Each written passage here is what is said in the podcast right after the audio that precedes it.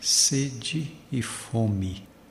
O processo de preservação da vida humana depende de água e de alimento. É possível considerar aqui principalmente dois aspectos de fundamental importância que são o dado físico e o espiritual da pessoa. Ambos os casos necessitam de cuidados para ter continuidade na sua própria existência. O descuido pode provocar o definhamento físico e espiritual, a perda de resistência e até a morte. O primeiro aspecto, isto é, a condição física, tem sido muito ameaçada no Brasil dos últimos tempos.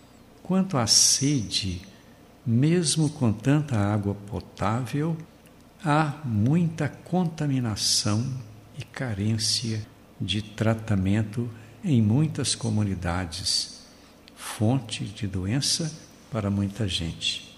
A fome é outra questão lamentável, porque o contingente de pessoas sem o que comer é assustador num país que produz tanto alimento.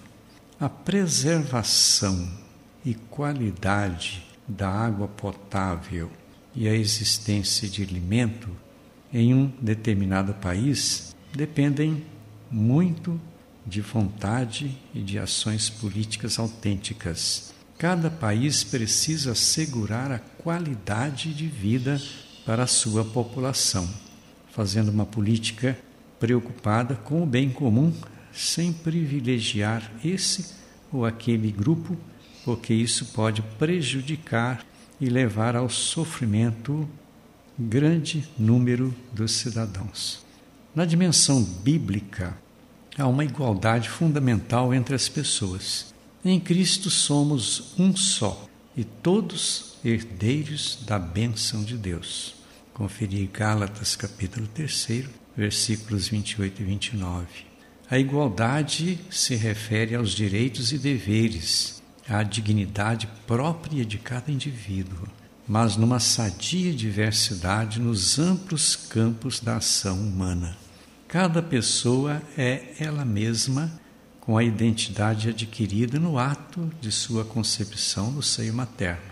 Perante uma cultura que apresenta de inúmeras maneiras caminhos cheios de ilusões que provocam um conciso esvaziamento na vida das pessoas, existe uma grande sede e uma gritante fome de Deus para preencher seus vazios existenciais.